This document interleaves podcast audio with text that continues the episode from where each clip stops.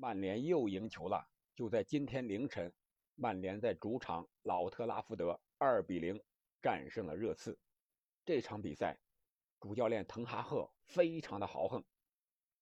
不仅是曼联赢球了，更是他在处理 C 罗提前离场的这个事情上，他的回答是：“我们现在是要庆祝胜利的，明天我再来解决这个问题。”这个回答，我觉得真的让人意想不到。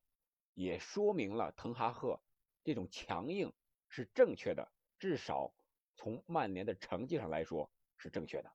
那本期节目呢，我们就聊一聊这场比赛。这里是喜马拉雅出品的《憨憨聊球》，我是憨憨。这场比赛为什么曼联会赢，热刺会输？我觉得有这么几个方面的原因。一个就是曼联的战术打法非常的对头，高压逼抢，前面。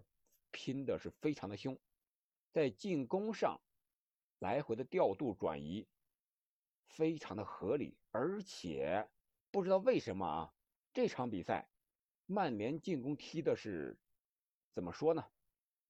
水银泻地，行云流水，丝滑流畅，不知道有什么词儿来形容曼联这场比赛了。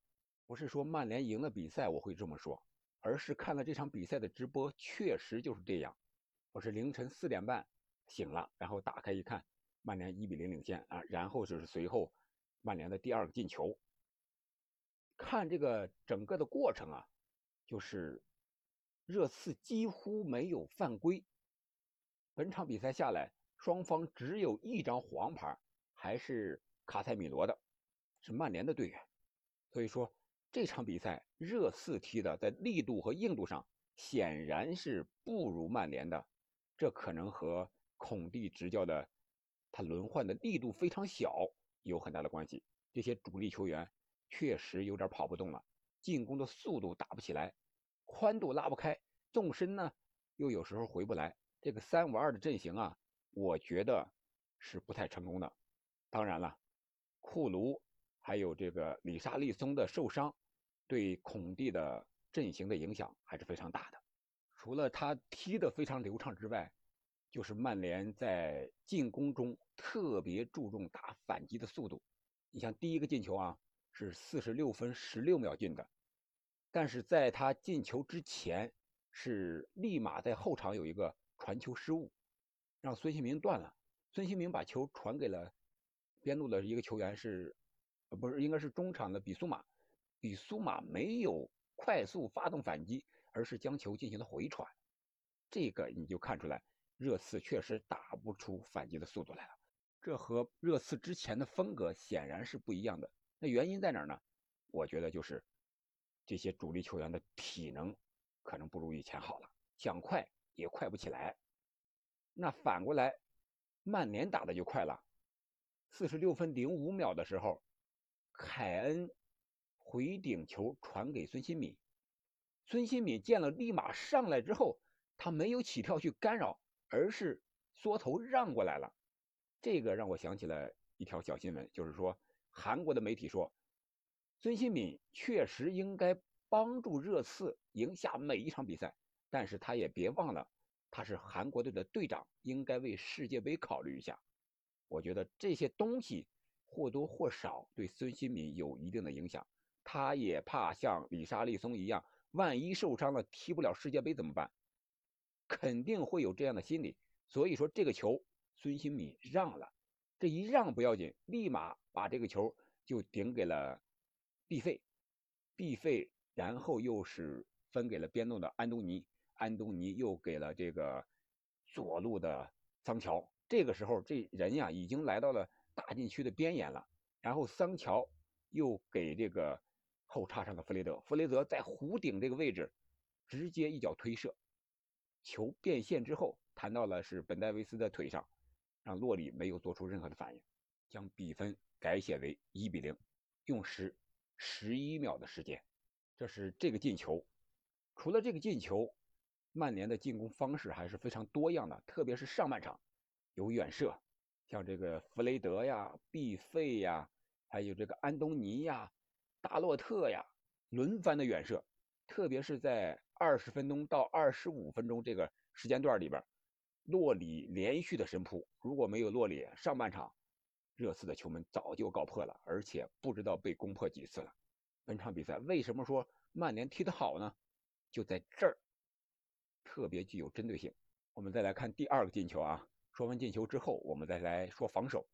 第二个进球也是一个反击，当时是热刺在前场连续的在左路，佩里西奇这边连续的传中，第一脚是被维瓦拉内在前点给顶出来了，第二脚是瓦拉内顶到了，但是球比较高，后蹭了一下，来到了后点的这个凯恩的脚下，凯恩射门，让德赫亚给扑出来了，但是他打反击的时候呢，主裁判呃边裁已经示意这个球越位了，但是现在一个新规则就是鼓励进攻，只要你进攻有力。哪怕你越位了，已经形成攻门了，我也不吹，直接让你采取进攻的方式。那这就给曼联提供了又一个快反的机会。卢克乔带球之后，给到了这个中路的，应该是弗雷德，弗雷德又给了毕费，毕费回敲一下给了卡塞米罗，卡塞米罗这会儿视线非常的好，直接转给了右路的安东尼，安东尼带球向中路内切之后，又传给了毕费。毕费做给弗雷德，然后弗雷德准备射门的时候，被这个戴尔挡了一下，挡到了毕费的脚上。毕费直接没停球，没做任何的调整，直接推射球门的上角。洛里扑救不及，将比分锁定为最终的二比零。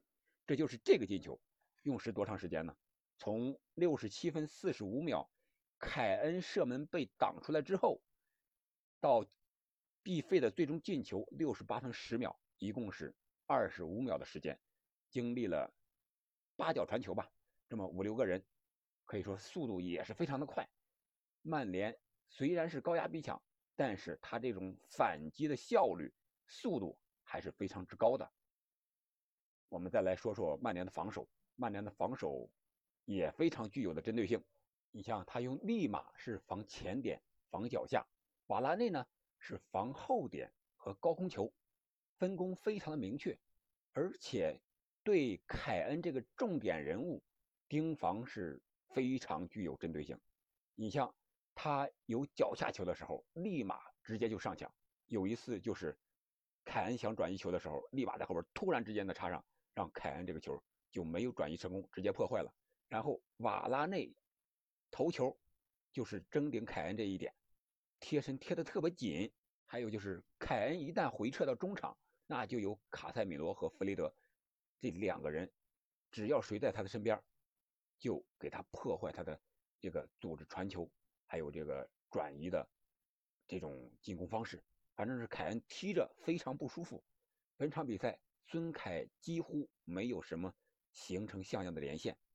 另外一个就是他高压逼抢做的是非常到位。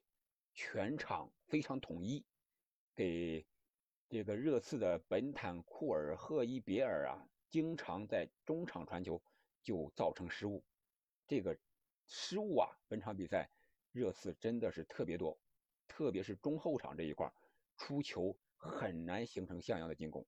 而且曼联本场比赛所有球员都特别拼。有一个小细节啊，当时是达洛特防守。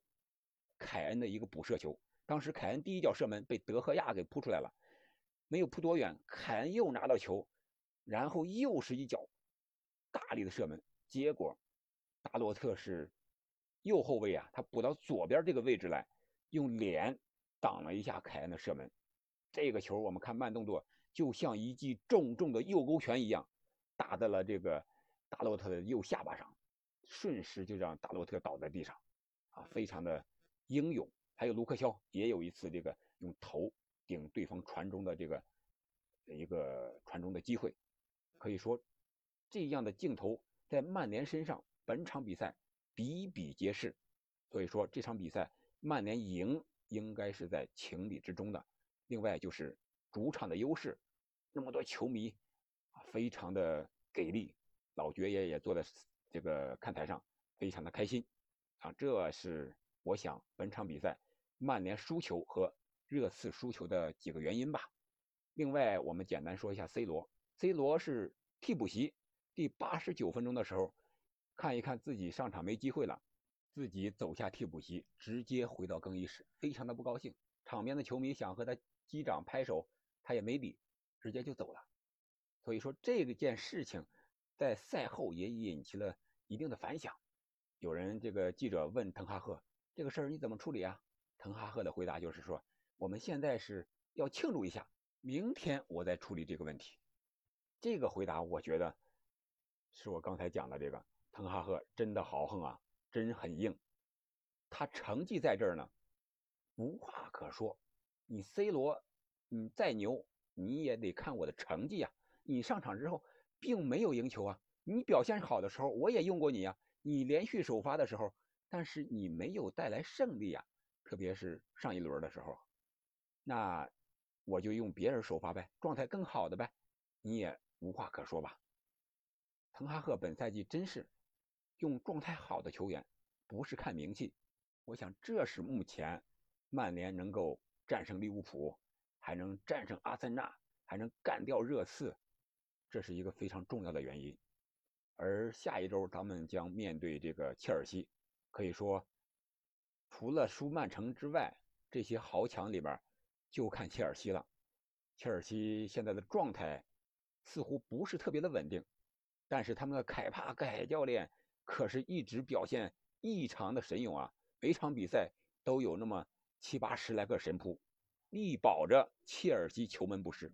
那我们看看，在和切尔西比赛之前这两三天时间里边，滕哈赫怎么调整，怎么处理 C 罗提前离场这个问题？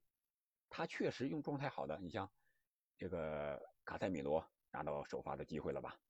卢克肖、瓦拉内都是从中间中途表现好之后，然后获得连续的首发机会，这个是谁也说不出来的。特别是曼联底下的这些球员们，这个应该对曼联的更衣室啊管理有一定的好处，有一定的正面的激励的作用。那你 C 罗呢？我觉得应该是。用这些个曼联的名嘴儿、名宿们说的，应该自己看一下心理医生了。据说 C 罗已经看过著名的心理医生了，这里边到底有什么问题呢？C 罗作为世界顶级的球员，肯定心理压力非常大，特别是世界杯越来越近，自己反而上不了场、踢不了球，这个心理压力可想而知。但是用这种不职业的方式来处理。自己未能首发，甚至替补未出场，这个问题确实有点太业余了。